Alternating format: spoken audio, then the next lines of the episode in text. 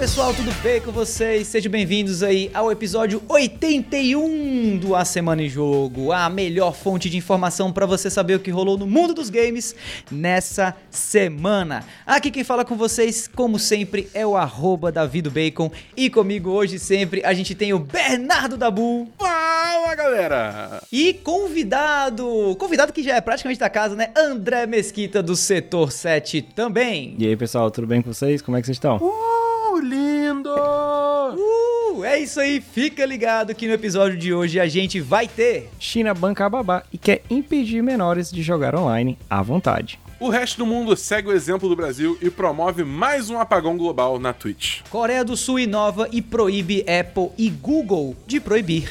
E Tectoy volta forte com a nostalgia e lança novo console mini da Atari. Pois é, essas são as principais manchetes do programa de hoje, mas antes de cair de cabeça nas notícias aqui nesse episódio, vem cá, me fala aí se você já entrou ou não no nosso grupo do Telegram. Se você não entrou, se liga, quem faz parte lá do grupo do Telegram do A Semana em Jogo pode ouvir a gravação ao vivo de cada episódio, pode também mexer na pauta e de quebra ainda corre a chance de ganhar games, joginhos de graça. Se você gostou dessa possibilidade aí, dessa chance, olha só que bacana, dessa proposta, acessa o link t.me barra ASJ Amigos. Eu vou repetir, tá?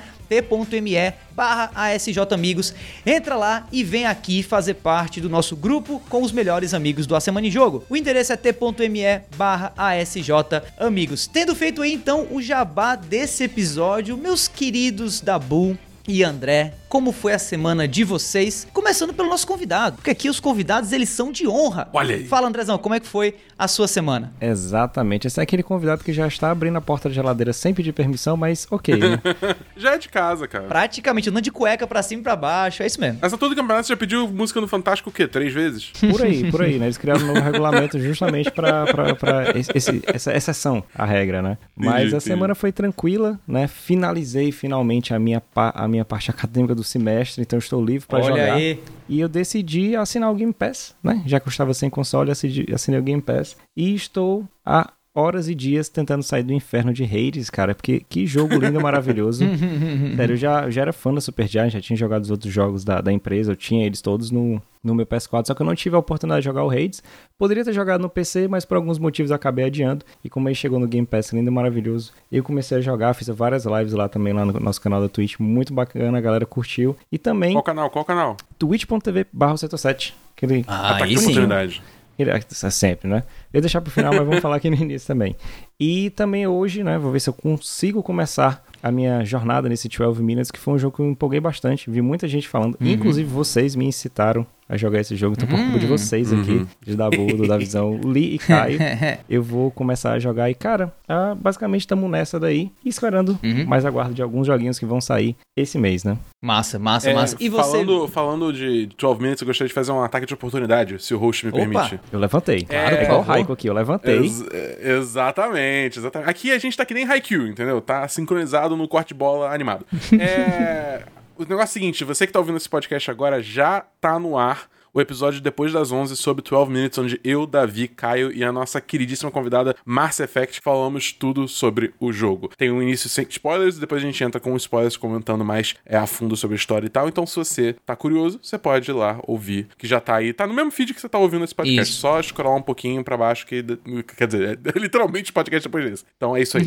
beleza, beleza, beleza. E aproveitando aí que você puxou a palavra, cara da Bull, continue, me fale aí sobre a sua semana, por favor. Cara, minha semana foi regada a Destiny, cara. Uh. Pô, temporada nova de Destiny, abriu o crossplay, entendeu? Tá todo um, um, um, buzz, assim, em torno de Destiny. Muita gente tá querendo vir jogar e tal, e eu tô realmente acolhendo essa galera, entendeu? A gente, uhum. é, o, o, nosso clã, os técnicos da Light, pra, pra quem é do Rio de Janeiro, talvez entenda as camadas desse nome, é... A gente tá realmente, tipo, tentando ajudar a galera que tá começando agora a jogar, subir de nível, entender uhum. como é que funciona o jogo e tal, para realmente criar uma, um clãzinho, uma comunidade comunidade é, de pessoas para todo mundo jogar junto, ter com quem jogar e tal. E tá bombando, cara. É, é uma coisa que eu pretendo estender aí pro meu canal novo da Twitch, né? Que, enfim, depois eu, quando finalmente for ao canal, vou falar, fazer uma devida apresentação aqui na Semana em Jogo. Mas tá é, é uma coisa que eu quero estender pro canal da Twitch também, que é, tipo, realmente tentar criar uma comunidade que é, é, é acolhedora de novos guardiões, né? Que é, tipo, novas pessoas chegando para jogar Destiny.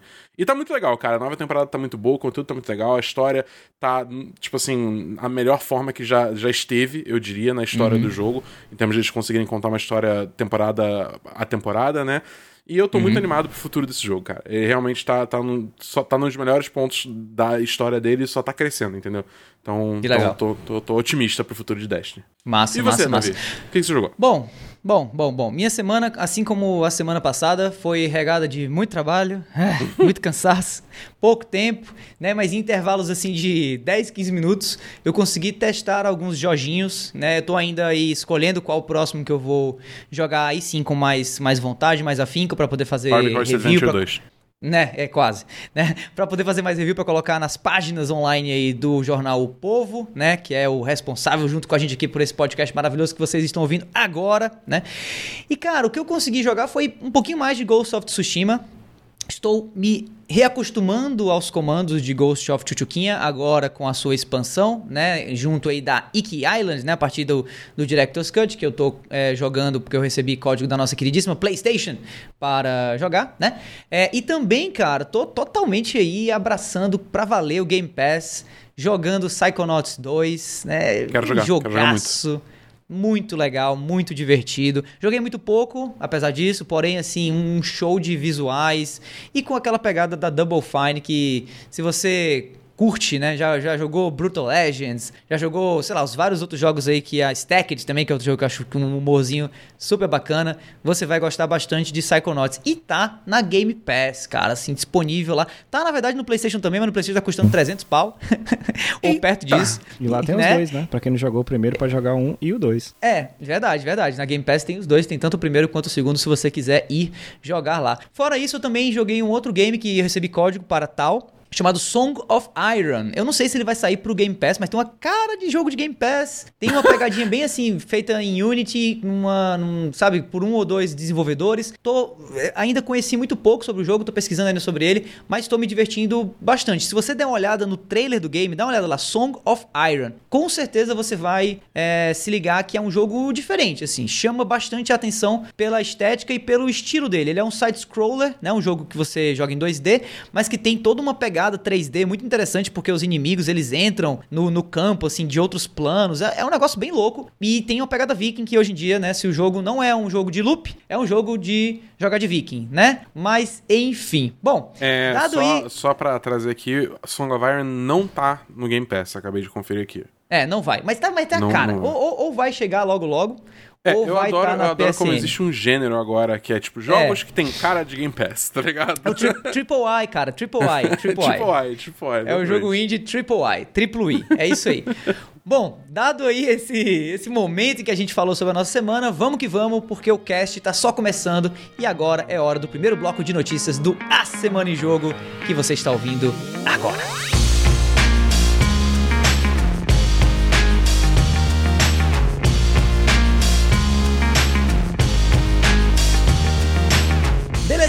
Dar início ao nosso episódio da parte de notícias do A Semana em Jogo, falando de China. Sim, sim, nem sempre a gente fala desse país aqui, mas sempre que fala, o bicho pega, né? Matéria aqui do pessoal lá da IGN Brasil. Na verdade, matéria de um outro site traduzida pela Nicole Pereira do IGN Brasil, né? Do Tiles, no nome do jogo do, do site, eu acho o nome meio estranho que eu tinha ouvido falar, mas enfim, tá aí, né? China impõe 3 horas semanais para crianças em jogos online. A partir do dia 1 de setembro, empresas de videogame como a NetEase e a Tencent são obrigadas a limitar os jogos online a apenas 3 horas por semana para menores de idade, de acordo com as novas regras impostas pelos reguladores na China. Conforme relatado pela primeira vez pela Bloomberg, crianças menores de 18 anos só poderão jogar por uma hora entre 8 e 9 horas da noite, nas sextas-feiras, sábados, domingos e feriados. Os novos regulamentos servem como uma ampla repressão aí, segundo a matéria, aos gigantes da tecnologia da China, além de combater o vício em jogos. Há cerca de um mês, uma estatal chinesa publicou um artigo descrevendo os jogos online como um ópio espiritual aí, entre aspas, né? No entanto, a National Press and Publication Administration observou que os jogos online influenciam a saúde física e mental dos menores em sua publicação. Ou seja, né, tem um, talvez tenha um lado aí né, interessante a, a, respeito disso. Antes de passar a palavra para os meus queridos André e Bernardo, a gente traz aqui o comentário do nosso também querido Anderson, lá da conta do Gamer Antifascista, para comentar um pouquinho sobre esse assunto também. Vai que é tua, Anderson! Olá, amigos e ouvintes do podcast A Semana em Jogo. Aqui é o Anderson do Patrocínio.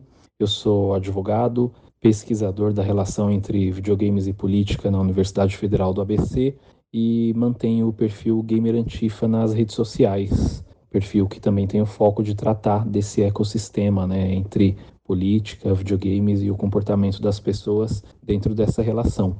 Eu vim falar com vocês um pouquinho a respeito de uma notícia que saiu aí fazem uns dias, de que a China está limitando a exposição a menores de 18 anos a jogos online principalmente aqueles que se fundamentam num sistema de consumo que é muito próximo de loot boxes, jogos de azar e etc.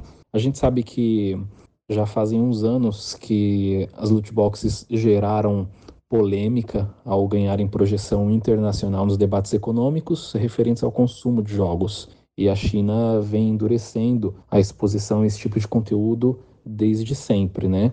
E agora com essa limitação à exposição, essas crianças com menos de 18 anos elas só podem usufruir desse tipo de produto por três horas durante a semana. Isso vem gerando uma série de debates a respeito da liberdade de você consumir determinados produtos, do que, que caracteriza os produtos que são objeto dessa intenção de afastamento né, das crianças em relação a, a esses produtos, etc. E também sobre debates que trazem argumentos relacionados ao vício que esses jogos causam. Né? É um problema social bastante comum na Ásia, principalmente nos três maiores países, né? na China, no Japão e na Coreia do Sul, né? os países com quem a gente tem mais contato cultural e também onde a gente está mais acostumado a ver esse tipo de problema ser tratado, né, ser exposto e exposto de fato como um problema social, né, e não só como um quadro de mero vício, de um hobby em que a pessoa eventualmente se excede em relação às horas de exposição.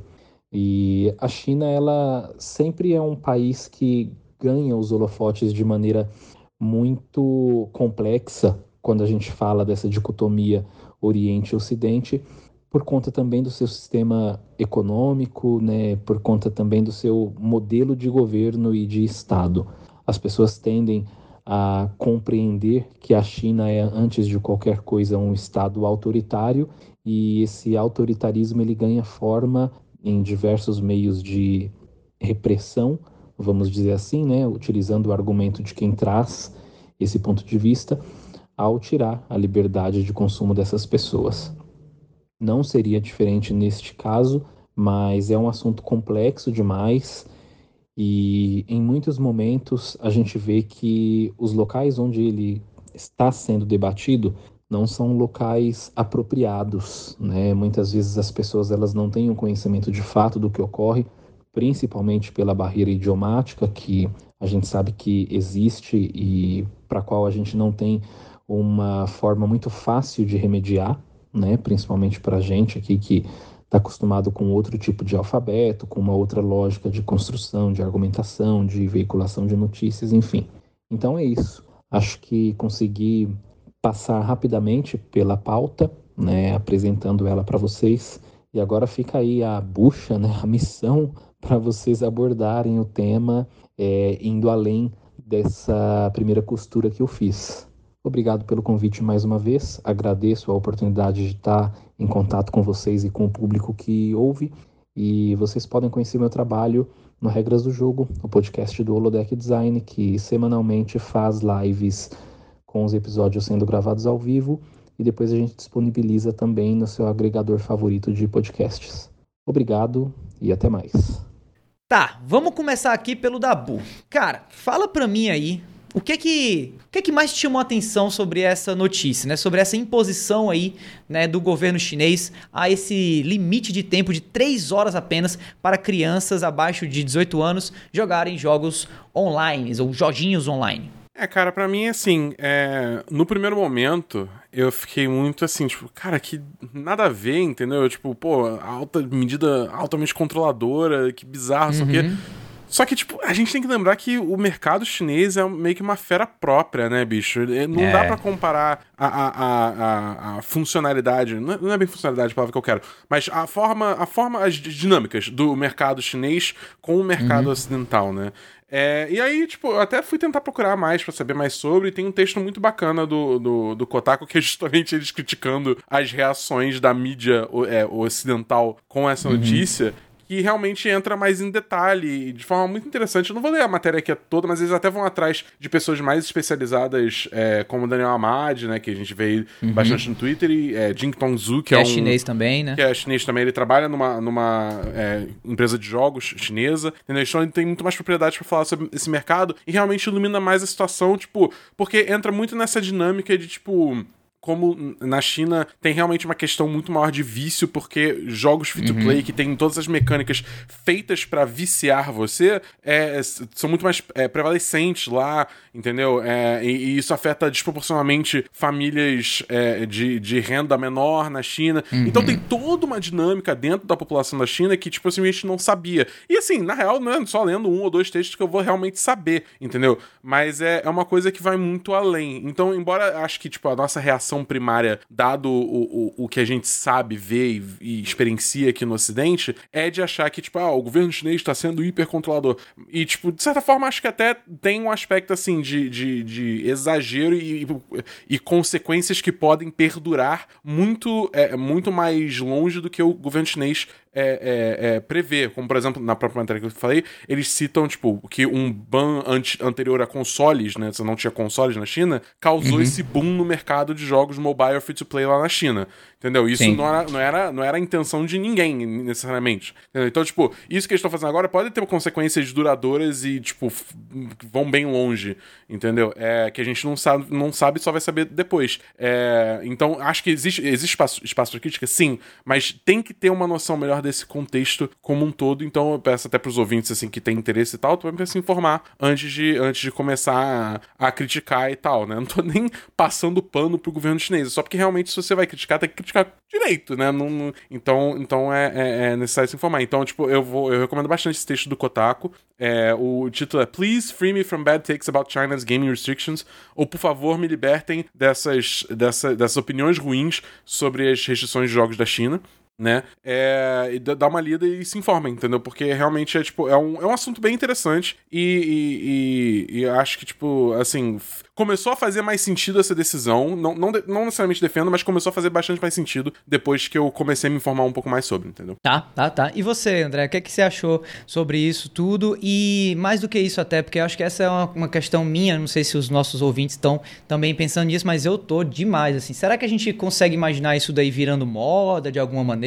Ou será que é uma característica muito específica do público e do mercado chinês? Vai nos dois pontos, na do que o Dabu falou. Primeiro, a importância é se informar porque uhum. eu lembro que aqui em 2009, aqui no Ceará, eu participei de uma assembleia, da Assembleia Pública, sobre a regulamentação do esporte, né, buscando profissionalização Sim. dos atletas, porque não tem. A gente sabe que infelizmente não tem, então pode ser bom e pode ser ruim. Alguém pode conseguir um contrato muito bom, mas também a quantidade de pessoas que são ludibriadas e enganadas, né? Vem para cá, vamos fazer uhum. tal coisa, vai jogando de graça, vai se aproveitando em cima das pessoas, é gigantesca, principalmente falando do país que nós estamos. Então, eu lembro que eu sofri muito hate, tal, tal, tal, e até fui explicar como jogos ajudavam na educação, no meu ponto de vista, tá? Mas também mostrei Sim. casos que não, que não ajudam, porque a gente tem que ter um determinado limite e esse limite esbarra nas barreiras culturais de cada região. Tá? Uma coisa é eu falar aqui do Brasil, outra coisa é eu falar na China que eu não tenho tanta noção. E o que tu fala uhum. também, pode ser que vire, tá? Se for moda, a minha mãe eu acho que foi mais conservadora do que o governo chinês, porque minha mãe só deixava eu jogar nas férias, isso em julho e dezembro tá? Então, ó, você passa em tudo e aí só depois durante esse período você vai jogar. E hoje uhum. em dia, na minha época era só console. Hoje em dia é uhum. difícil, eu sei que é difícil. Então, para primeira pessoa que vai pegar e ver essa notícia somente pelo o título, ela vai ligar o governo chinês a a restringir as pessoas de jogar. Aí depois destacam a parte desse artigo também, que beleza, é um artigo, não necessariamente porque ele saiu, se foi publicado, ele é a maior verdade. É um ponto de vista de uma é. pessoa que escreveu ali. Uhum. Ah, e aconteceu com a própria OMS. Quem que lembra qual era a OMS antes da pandemia? Videogame uhum. poderia ser causado com dependência. Qual foi o que a OMS falou durante a pandemia, logo no início? Jogar videogame pode aliviar e tirar você dessa tensão, desse período todo que você está vivendo. Eu acho que uhum. sim, pode ser que em determinados países isso mude um pouquinho. Por quê? Vai depender da prática de cada um. E quando a gente fala dessas três horas, eu acho, o meu ponto de vista, muito, muito forte. Porque, tipo assim, o que, uhum. que são três horas? Que tipo de jogo é esse aí que ele vai jogar? É um jogo de loop? É um, é um, é um, um jogo, sei lá, um Hades da vida, que ele vai jogar uma run e, pô, acabou sim, sua sim. hora e foi. Tem que ser levado isso aí muito a sério em consideração. E eu acho que, embora tenha, a gente tenha quase todo mundo dividindo a mesma idade aqui, por volta na casa dos 30, que a gente cresceu na época que, hum. anos 90, não, não tinha limite, não tinha filtro para nada, né, em televisão, videogame e tudo e tal. Uh, eu acho bastante importante a galera entender algumas relações, porque o videogame ele vai começando a entrar em outras mídias, cara. A gente teve show da Ariana Grande aí no Fortnite, teve esse tipo de coisa acontecendo. E o que é, que é essa uma hora? Saca? Qual vai ser uhum. os limites? Eu acho importante ter limites, tá? Com determinadas propagandas e eu até incentivar que a pessoa não saia do jogo, que era o caso que a EA estava querendo fazer um pouco atrás, que era colocar aquela inteligência artificial de passeio que a pessoa passe mais e mais e mais tempo Sim. lá no jogo. É como falei, eu acho que o Anderson fala isso bem melhor que eu, que é um cara que mancha pra caramba pra falar desse tipo de coisa, é, é caso a caso. Não pode ser Sim. que pode ser que isso aí caia por terra, mas é como o Dabu falou é outra coisa o mercado lá é meio que predatório, principalmente nessas gigantes do mobile game, cara. Sim, sim, concordo. É, eu acho que da parte aqui que, que me cabe comentar, eu sempre vou pegando sempre um lado um pouco mais de, de marketing, né, o mercado. Eu, eu, eu, o que me chamou mais atenção sobre essa notícia foi a possível consequência mercadológica disso. O Dabu já deu um pouquinho aí é, uma, uma possível consequência, né? Que a gente vai ver alguma mudança significativa no mercado chinês, porque se rolar realmente essa restrição durante muito tempo, essas empresas vão continuar tendo que é, bater ali com seus acionistas, então elas precisam né, lucrar de algum jeito, faturar e, e crescer esse faturamento ao longo do tempo também. Então tem que criar alguma estratégia para, não digo burlar, mas talvez arrumar um jeito de compensar essa perda de público que eles vão estar tá tendo, né? essa retenção que vai ser mais baixa. E o que eu também estou achando que vai acabar acontecendo é uma enxurrada ainda maior do que a gente está vendo agora de jogos ou de empresas chinesas que estão em uma vertente de crescimento muito grande lá pela China em outros locais do mundo. Né? A gente já vê a NetEase aí é, estendendo seus tentáculos, digamos assim, para o Ocidente. A Tencent, então, nem se fala, né? Tem praticamente. É mais fácil você acertar, digamos assim, uma agulha no palheiro, achar uma agulha no palheiro, no palheiro do que achar uma empresa que a Tencent não tenha nenhum tipo de investimento lá no Ocidente, né? Mas eu acho ou creio que isso pode até Lá no aumentar... Ocidente? Você tá no Japão, cara? Aqui no Ocidente, perdão.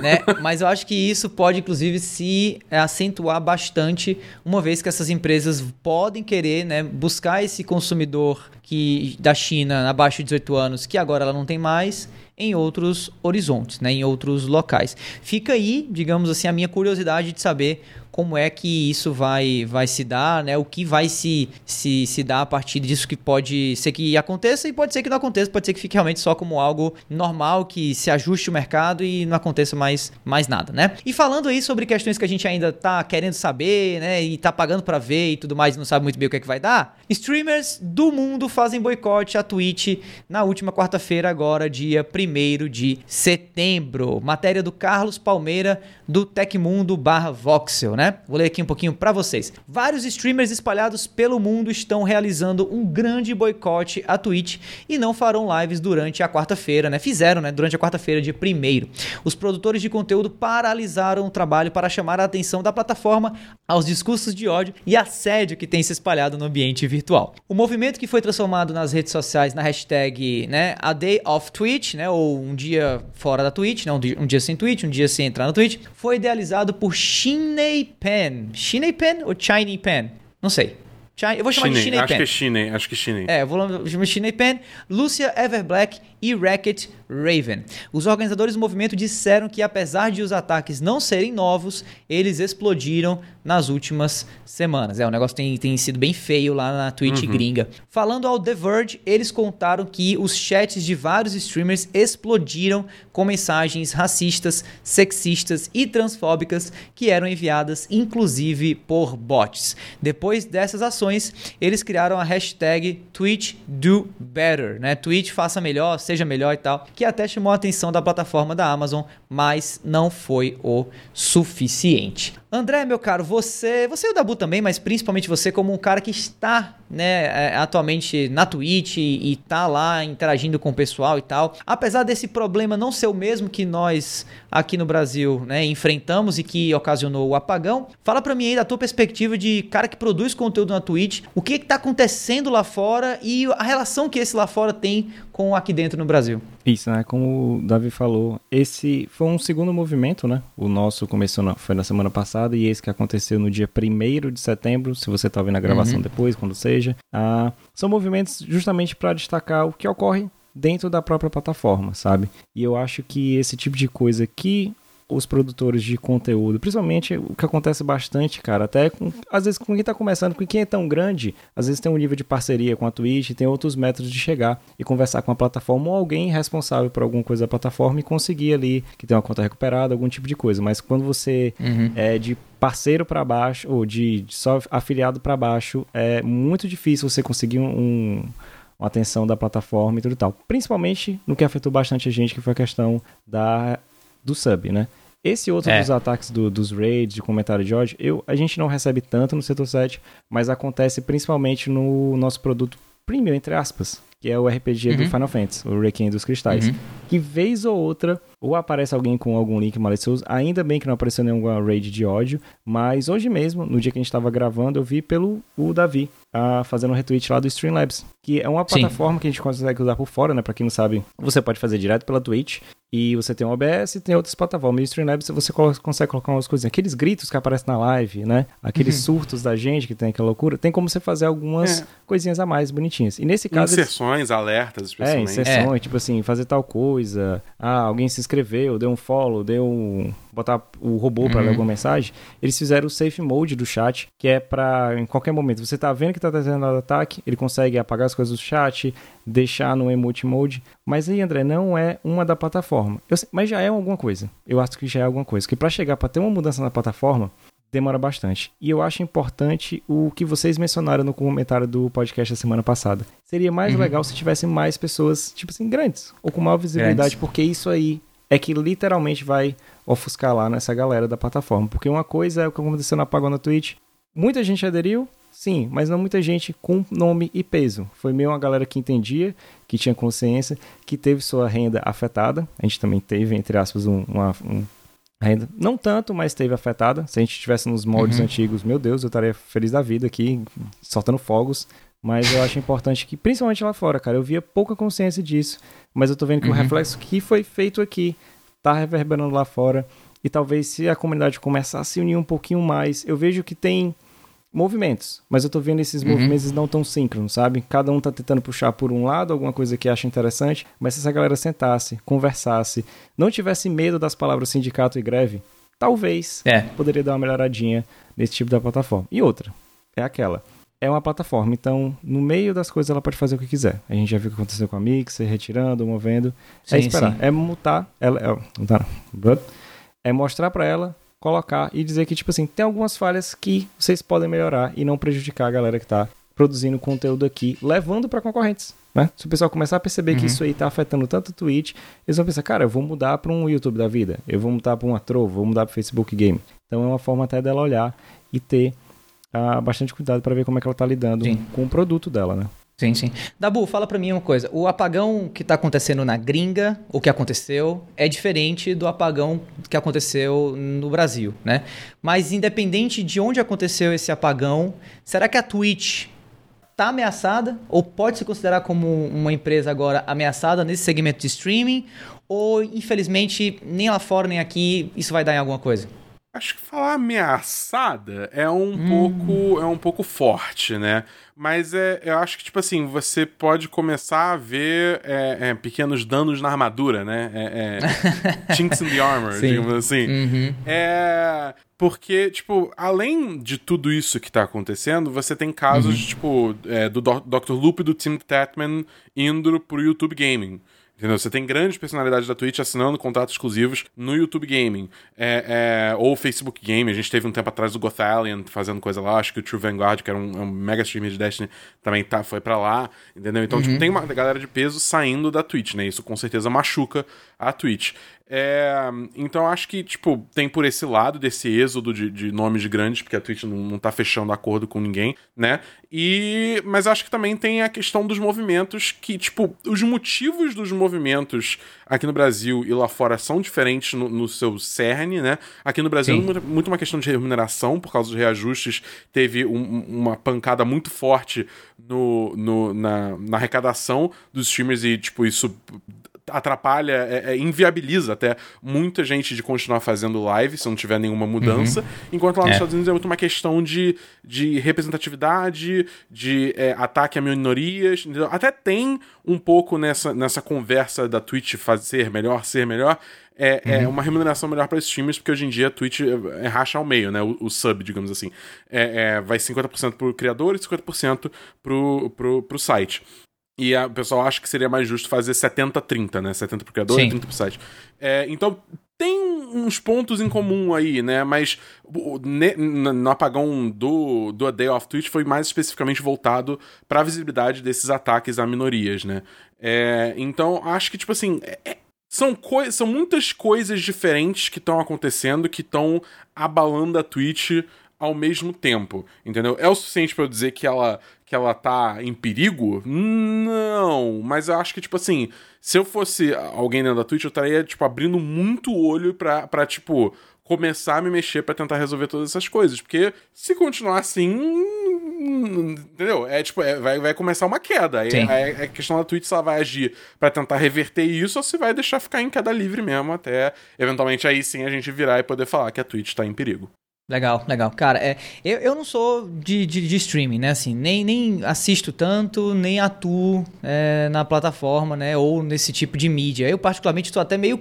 tenho minhas ressalvas, sou meio contra em alguns aspectos pela, pela, pela semelhança que tem com o trabalho normal, que é algo que muitos produtores de conteúdo escolheram né, estar na internet exatamente para correr disso, né? Mas acima de qualquer coisa, e até usando um pouco essa, essa relação, essa referência aí que eu acabei de dar de, de, de trabalho normal para trabalho de internet, eu acho que a Twitch é um péssimo patrão, né? Assim, acho que isso já tá bem claro, né? O, por mais que o YouTube tenha os seus problemas e outras plataformas aí também né, sofram algumas críticas e tal, eu nunca vi uma plataforma para ter tanta reclamação reclamação e tanta reclamação válida, né? Não é uma reclamação do tipo, ah, esse cara tá inventando, ah, esse cara tá querendo criar treta, ah, esse cara tá querendo ganhar em cima da própria plataforma, esse cara tá, tipo assim, se achando demais. Não, cara, todo mundo que reclama da Twitch, velho tem uma reclamação plausível, entendeu? É, são, são queixas válidas e, e, é muito esquisito perceber o quanto a empresa é, ou aparenta ser, digamos assim, né? Um tanto quanto mal gerida, né? E antigamente se pensava que isso era só no Brasil, mas agora você vê também nos Estados Unidos a coisa desandando e, cara, eu só acho que quem bate palma para isso é o YouTube, né, cara? O YouTube tá fazendo dele ali, tá? O YouTube Gaming tá crescendo, já foi um braço completamente separado hum. do, do YouTube, depois se uniu e tá seguindo lá. Não vejo também muitas mudanças internas de pessoas que estão saindo, né? Assim, diretores que estão saindo, responsáveis da plataforma que estão saindo e nada. Também não vejo na Twitch. Mas não querendo prever o futuro, eu acredito que a Twitch vai passar por mudanças significativas nos próximos anos, se nada for feito, né? É, se Mas... me permite um comentário adicional. Claro. É, eu acho que é uma coisa assim, eu vejo muita gente falando online, né? Tipo, até não sei se isso faz parte do nosso. Mas é tipo, ah, mas vai fazer o quê? O que, que a Twitch pode fazer? Eles já disponibilizam ferramentas de chat só de sub, chat só de emote. É tipo, bicho, assim, se cria coisas novas, entendeu? Tipo, Uhum. uma empresa do tamanho da Twitch, com o dinheiro que a Twitch tem, entendeu? Com certeza tem muita gente criativa lá dentro. Pô, bota essas cabeças pra pensar pra criar novas formas, de, tipo, realmente inovar. Sim, que a sim. necessidade faz só pular, entendeu? Então, é. é, é, eu, eu o, acho o argumento de que não tem o que fazer Não, é, é válido, é, é- é inválido, É, o- não, o- não é existe. É, justamente a galera vai fazer o que é tipo, cara, com as ferramentas que você tá me dando, não tá sendo suficiente pra melhorar. É, pronto. Ou seja, É. se eu, e se eu como produtor de conteúdo, vocês botam pra eu dar meus pulos e ser criativo, né? Tipo assim, se reinvente, como certas pessoas falam, é bom a plataforma também se reinventar. Mano, Porque se o problema mano, do YouTube era, ah, eu não consigo fazer determinadas coisas, o YouTube foi e colocou o clipe. Pra vocês terem Sim, uma é. noção, o principal que o Davi falou da questão e o, e o Dabu falaram do meio a meio, é o seguinte, eu tenho tanto canal no YouTube, com os meninos, e na Twitch. Só que no YouTube eu não pago aqueles 30% de imposto pro governo americano. Eu simplesmente Uhum. declarei lá na hora que eu fui fazer a receita, falei, não, a gente mora e reside no Brasil, então não tem como a gente pagar esse imposto. Não paga. Na Twitch não. Eles reverteram, Pois é. dividiram, e cara, só senta e Mal chora. gerido. Senta e chora. Mal gerido. É, mal gerido. É aquela coisa, né? Essa história de, ah, e vai fazer o quê? Cara, vira pro teu chefe e fala assim, chefe, eu não vou, não consegui resolver isso aqui, e aí, vou fazer o quê? Você é demitido na hora, amigão. Então é a mesma coisa, cara. Não tem essa. Tipo, Como você também não faz isso com o seu chefe, a Twitch não pode fazer isso com quem de alguma maneira sustenta a plataforma, assim. Não, não funciona contrato, desse né? jeito. A gente assina contrato. Exato, não, não funciona desse jeito. Então, enfim, esperamos aí melhorias para a Twitch, mas sabemos que também a coisa vai ser um pouco complicada. Mas se tem alguma coisa que vem fácil, esse sim é o segundo bloco de notícias aqui do A Semana em Jogo. Então, bora nessa.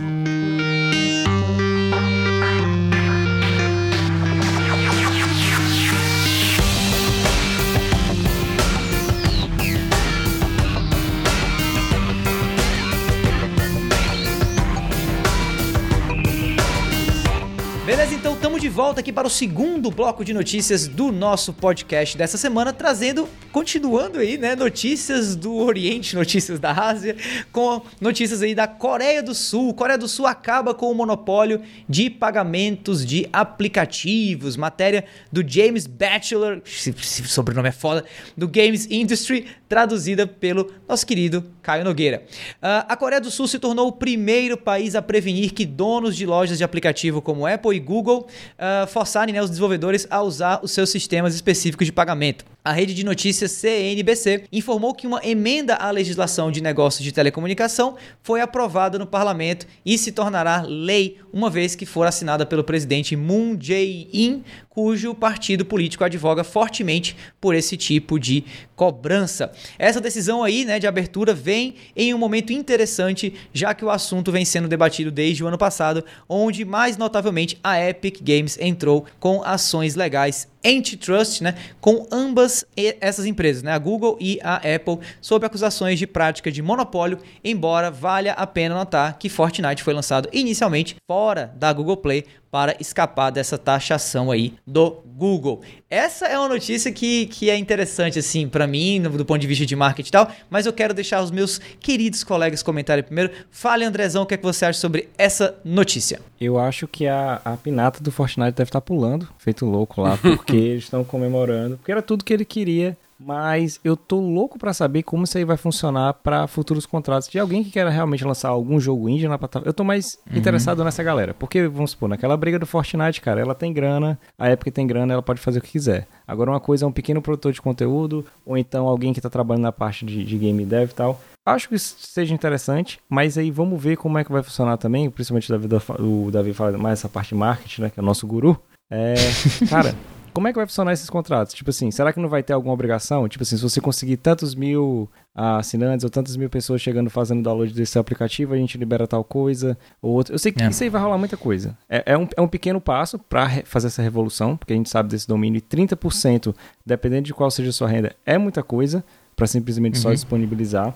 E a gente sabe também que para a parte de jogos mobile, como a gente estava falando, eles ganham bastante. Se ele for aberto, né? se for free to play, ele ganha bastante em vendas dentro do jogo. Eu acho que pode ser legal para alguns. Eu queria ver como é que seria o movimento, sei lá, como o Free Fire, que aqui é grande no Brasil, como é que ia funcionar aqui, como é que essa questão ia ser com a comunidade.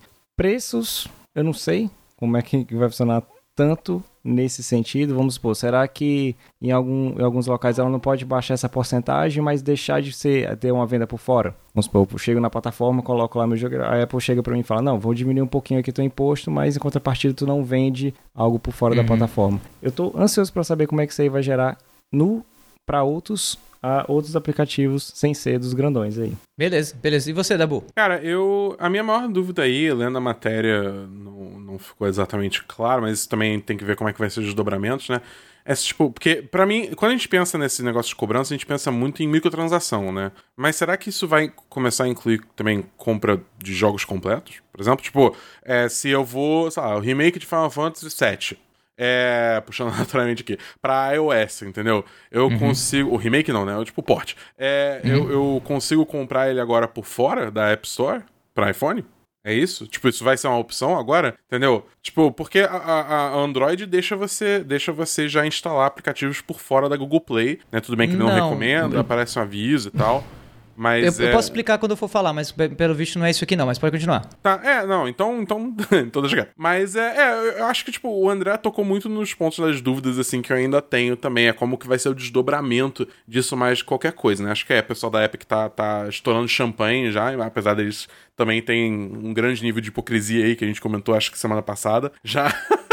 mas é. Mas é. Tipo, acho que no geral isso é bom. Tipo, desde o início, quando anunciar, começou essa briga da Epic com a Apple, né? A gente falava que, tipo assim, cara, é muito estranho a Epic tá fazendo isso, mas no final das contas eu acho que isso é uma coisa boa para os desenvolvedores pequenos, entendeu? Então, tipo, ficava aquele sentimento meio misto, assim. Mas é. Então, assim, agora que a Epic, a Epic não tá envolvida, eu posso falar, tipo, cara, isso, isso é bom para criadores pequenos, entendeu? Que vai fazer mais dinheiro irem para eles pelos produtos que eles fizeram. Então, é, eu, eu, eu, vejo isso a princípio como algo positivo, Sim. mas eu tô muito curioso ver como é que o mercado vai se adaptar a todas essas coisas. Esse é exatamente o ponto, meu querido Dabu, porque eu, sinceramente, não querendo, né, tipo assim, ferrar a vida de ninguém, tá?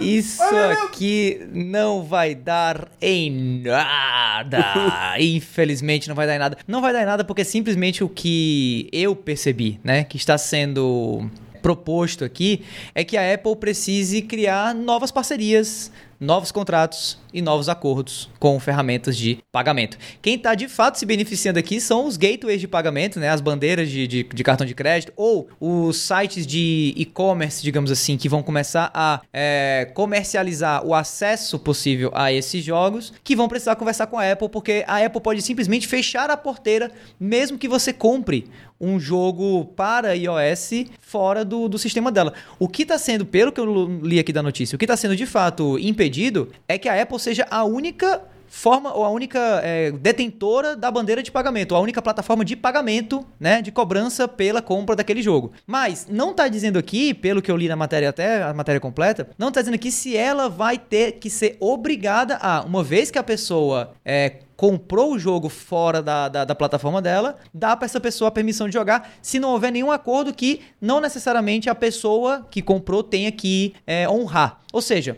para talvez eu comprar a minha, sei lá, a minha cópia de Final Fantasy é, Remake ou Final Fantasy, né, o, o, o antigo, né, o remaster, né, é, para jogar no iOS pela nuvem, porque agora eu vou poder comprar pela nuvem, a nuvem tem que fazer um contrato com a Apple, porque senão a Apple não vai validar, digamos assim, essa compra quando eu fizer na nuvem. Vai ser aquela coisa, é um, vai ser um problema entre a Apple e a nuvem, não necessariamente um problema entre eu e a Apple. E isso pode melar o negócio. Não acho que a Apple vai pagar de teimosa e vai dizer assim, ai, comprou fora da Apple, comprou fora da minha loja, se lascou. Não é bem isso. Mas eu acredito que há caminhos jurídicos aqui, senão a luta teria sido um pouco mais punk, a meu ver. Há caminhos jurídicos aqui para Apple manter, digamos assim, ainda esse controle, que eu não digo nem monopólio, porque para mim isso não é monopólio, é outra história. Esse controle né, do, do, do, do, ecossistema dela e o Google também, né? Consequentemente, que envolvem aí o lance dos 30% que eles é, recebem. Acho que essa é a, é a questão.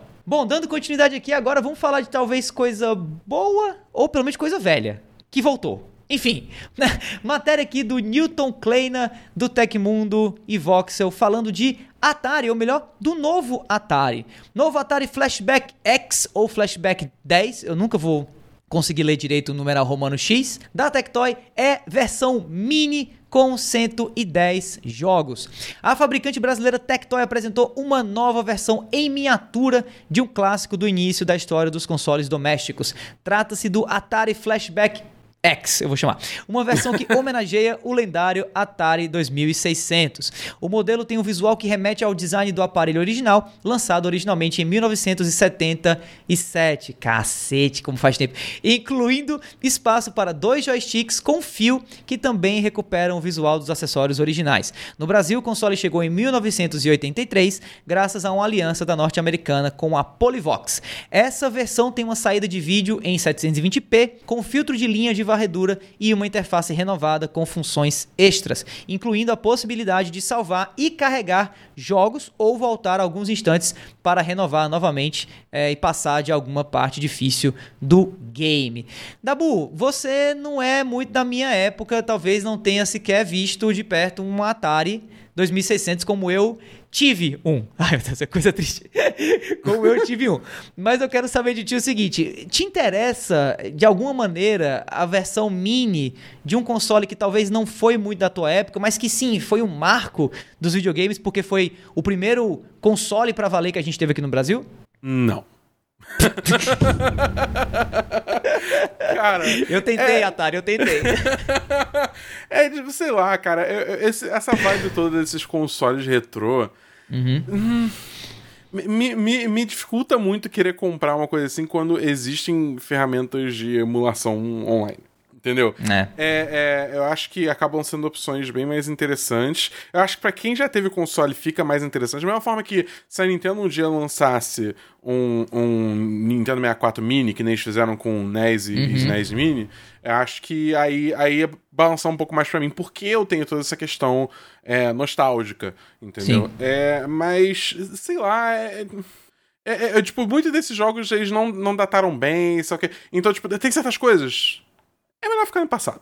Você pode, tipo, baixar aí um emulador para jogar umas fases rapidinho, entendeu? Você, você assistir uns vídeos no YouTube e tal. Mas eu, eu, eu sou defensor que, principalmente com jogos, tem certas coisas que é melhor ficar no passado mesmo. Entendeu? Porque realmente não envelheceu bem. Eu, eu, eu teve muito jogo da minha infância que eu já fui jogar de novo, fiquei muito triste. Porque, nossa senhora. então, é. Sei lá, é tipo. É, é, eu, eu não tenho, eu nem, não tenho nenhum apego emocional ao Atari. E, e eu, eu, eu, não. Eu não. Eu acho que eles ainda estão atrasados pro bonde, entendeu? Tipo, que essa, essa, essa vibe de, de fazer console retrô versão mini já, já tá rolando aí há muitos anos e chegaram atrasados, entendeu? Mas vamos é. ver o que vai acontecer, sei lá, pode ter o, os, os, mega fãs de Atari, tipo, Davi, você vai comprar? Você vai comprar, né? Eu sei que você vai comprar, vai. Eu, eu já pedi o meu. Eu já comprei, da boa é diferente. Não vai é, pedir, eu já comprei, eu né? Pedi, eu pedi o cara, quando eu recebi o e-mail da, da, da, da, representante do console, eu falei, ei, manda pra mim aqui pra fazer uma review. Eu posso até devolver, eu posso devolver, eu prometo que eu devolvo, é só um empréstimo. Mas eu fiquei muito no hype, dinheiro, assim. Né? É, é, exato. Eu fiquei muito no hypezinho, tipo assim, cara, eu queria ter um Atarizinho mini, cara, tão legal o controle. Tirar foto, tirar foto. É, tirar foto, Instagram. Eu tô, eu tô vendo, cara, vai, vai ver o Davi daqui a. Sei lá, quando que lança esse bagulho? Quando? Eu não data, sei, né? não, não, tá dizendo. Mas é, acho que é, eu, no e-mail que eu li é, é, coisa pro final do ano, se eu não me engano. Tá, então o Davi vai chegar no final do ano, início do ano que vem, vai virar pra mim assim, fala, chegar aqui no cena do jogo e falar, da bolsa tava certo, tá ligado? É, tipo, certeza. Não, pode, não, pode printar, não. pode printar. E pode você, printar. Andrezão, fala pra mim o que, que você achou dessa notícia. Olha, eu sou do bonde do Davi e o Atari também foi o meu primeiro console. Não que eu vou comprar, mas ele foi meu primeiro console. Chupa, Baby Dabu! Isso, e o fato dele ser meu primeiro console, ele também mostra, cara, como estava defasada a indústria de videogames aqui no Brasil na época e agora é. a indústria de videogame do Brasil de consoles mini. Porque uhum. depois de sair tudo uhum. quanto é console mini, vão lá e vão praticar na nostalgia. Eu acho interessante ter essa opção, saca? Assim, é melhor do que comprar aquele trombolho gigante, aqueles atalhos que ela continua vendendo aqui, que ocupa um espaço terrível e vem com menos jogos ah, na memória. Eu acho que pra galera que tava colecionando o NES, o SNES, o, PS, o PS1 Classic, coloca ele uhum. ali de lado, ficar bonitinho. E pra dar uma, joguinha, uma jogadinha ali uma vez ou outra, pra mostrar, olha, esse aqui era como era consoles naquela época. Eu acho bacana. O preço é, levando em consideração o Brasil, tá, entre aspas, assim, acessível, né? Mas, cara, é, é, por pura nostalgia. Eu acho que vai lançar somente por pura nostalgia. Eu acho diferente da Nintendo que, além dela ser uma empresa gigantesca, temos que levar uhum. isso em uhum. consideração, além de nostalgia, ela colocou um plus, né? Tipo, tinha um Star Fox no SNES. O que é que vai ter nesse do, do Atari? É basicamente só as saídas, né? O fato de você poder botar os controlezinhos bonitinhos que o Davi falou, que eu nunca me esqueço que meu pai disse que prometeu que ia comprar um controle novo para mim, mas ele me deu um SNES, ele foi uma pessoa melhor ainda, ele me deu um SNES no lugar do Atari. Oh. E tem, tem, tem essa questão. Um abraço nossa... pro pai do André. Um abraço para ele, né? Eu acho legal também que eu tô na vibe de escutar o primeiro contrato lá do Rick, do, do Overload, então relembrar essas histórias, relembrar a minha infância também em contato com, com esse meu primeiro console bonitinho. Eu só me arrependo de não ter ele até hoje em dia, porque na época eu tinha que vender o é, console para comprar um novo. Meu. Também. Então, infelizmente. Mas essa versão, Davi, ela vai vir igual o Mega Drive, que vinha o nome da pessoa em cima, se você não, quiser. Não, não, não vai não, vir, né? não. Infelizmente não vai. Vai vir com a madeirinha. Vai vir com a madeirinha na frente. Não. Isso aí já é, já é bem legal. É, é, até importante falar aqui que não está na matéria, mas eu estou fisgando aqui da internet de, outro, de outra matéria o preço do console. Ele vai estar tá sendo vendido por 670 reais. O que para mim cá para nós, eu penso é. que podia ser mais caro. Sinceramente. Sim, o, o, cent, vivendo cent... em, em, jogos por 400 reais. É, e assim, 110 é. jogos, dois controles já vem, é, é, sair da HDMI, vem tipo com Adventure, com Asteroid, Centipede, o Frogger, Missile Command, Pitfall. Não vem com tralheira assim, quer dizer, deve vir com alguma tralheira, óbvio, mas não vem só com tralheira e os jogos bons vão ficar tipo para um, sei lá, vem um... Se vier ET, se tá. paga. Eu não tô vendo se vem se vier, cara. Se, é. se, ele for vir com é. ET, ele se paga. Então não é. quero saber, não. Enfim. Vem, essa tralheira vale o preço, né? Vale, é, vale é. total, cara. Bom, o fato é que independente aí dessa, dessa quantidade absurda de jogos que vai ter nesse Atari Flashback X e tudo mais, o fato é que o console não vai lançar tão cedo ainda, né? Dabu, mas se eu quiser saber o que é que vai estar tá rolando semana que vem nas prateleiras virtuais e físicas do Brasil inteiro, o que é que eu faço? Ah, meu querido, essa é fácil. Cola aqui com a gente que a gente preparou uma listinha prontinha dos jogos que vão lançar semana que vem.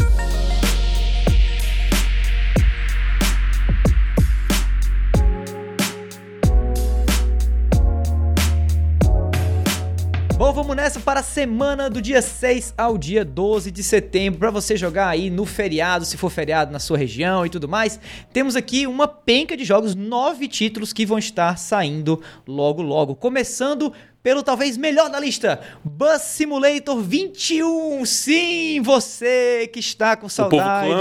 Você que está com saudade de pegar aquele busão cheio, você pode agora finalmente matar essa saudade jogando esse game de simulação para o PS4, Xbox One e PC que vai estar saindo no dia 7 de setembro. Olha aí, rapaz, no feriado logo que data maravilhosa.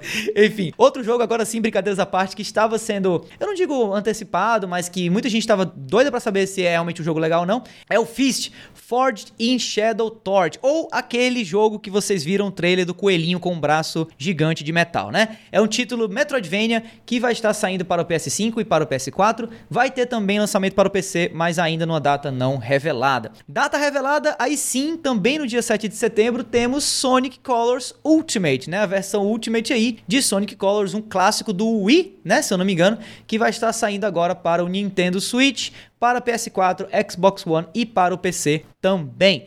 Dois dias depois, no dia 9 de setembro, a gente vai ter The Artful Escape, um jogo de plataforma bem maluco, psicodélico, assim, super interessante. Quero para, muito. Quero nessa, muito. Lançando para o Xbox Series X e S, Xbox One e PC. Dia 10 de setembro, Life is Strange True Colors, jogo de adventure aí bem interessante, saindo para PS5, Xbox Series X, PS4, Xbox One, PC e para Nintendo Switch ainda é, não, não vai sair agora, vai sair em outubro ou novembro, mais ou menos aqui pelo que eu tô vendo nessa listagem. Também no dia 10, Lost in Random, um título de action adventure que vem chamando um pouco atenção, né? Aquele jogo do dadinho maluco com a pegada meio Tim Burton saindo para PS4, Xbox One, PC e para o Nintendo Switch. No mesmo dia, NBA 2K22, jogo de esporte, o único jogo de esporte da lista, saindo para, a não ser que você conte Buzz Simulator Sport, para saindo para PS5, Xbox Series X e S, PS4, Xbox One, PC e Nintendo Switch. Se você estava sentindo falta de RPGs nessa lista, não se preocupe, porque sempre tem Tales of Arise, vai sair também no dia 10 de setembro, né? Aí Andrezão, empolgadaço aí, mais um. Segundo melhor jogo dessa lista depois do Bus Simulator. É verdade, é verdade, é verdade.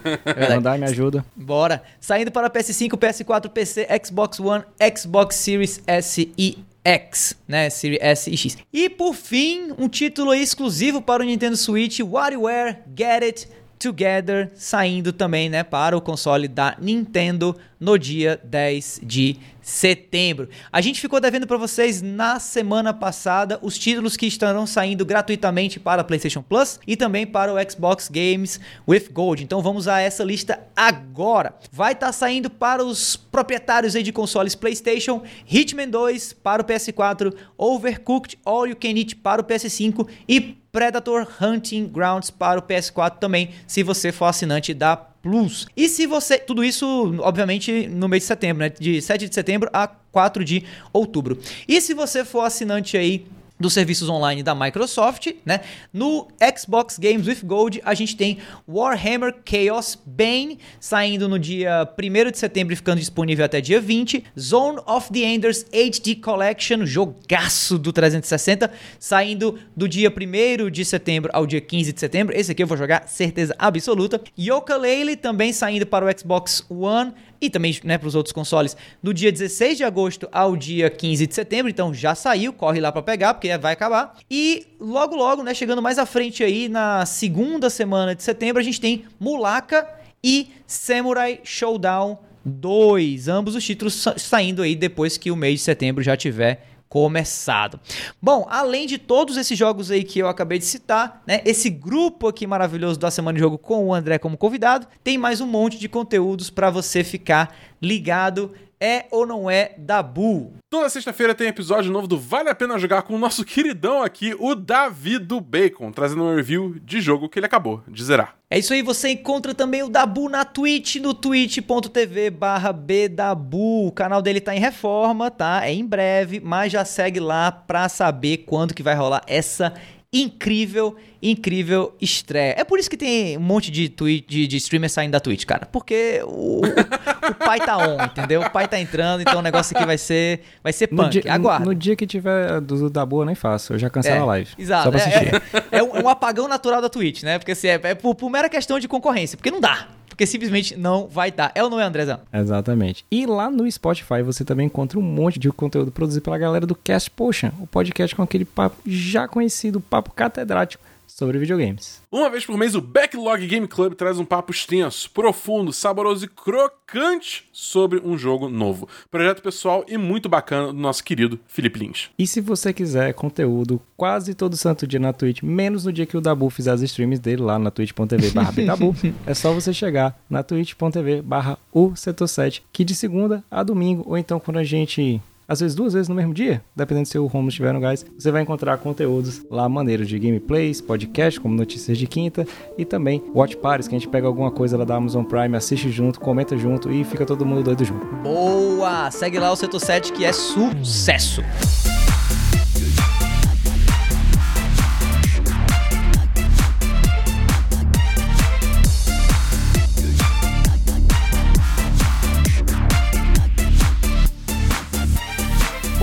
Esse foi o episódio 81 do A Semana em Jogo. Se você ouviu até aqui, olha, muitíssimo obrigado, real mesmo, valeu de verdade. E se você tá ouvindo pela primeira vez, assina logo aí o feed e fica ligado que semana que vem tem sempre mais cast para você. Antes de encerrar esse episódio, a gente quer deixar o nosso muitíssimo obrigado também à galera da mídia aí que forneceu as matérias pra gente ler, pessoal do Nextpast Tech Mundo, Voxel, IGN Brasil e Game Industry também. E a gente quer também deixar para você aqui mais uma vez o convite para você entrar no nosso grupo do Telegram, t.me barra ASJ Amigos, tá? A gente está esperando vocês por lá. E para finalizar, que tal seguir a gente nas redes sociais? Eu tô no arroba Bacon no Instagram e no Twitter. Eu tô no arroba André X Mesquita lá no Twitter. E eu tô no arroba BEDabu no Twitter, Instagram e TikTok. Show de bola, pessoal. Bom, é isso. Meu nome é Davi. A gente se vê por aí e ficamos por aqui com esse episódio do A Semana em Jogo. Valeu, galera. Tchau, tchau. Valeu, pessoal.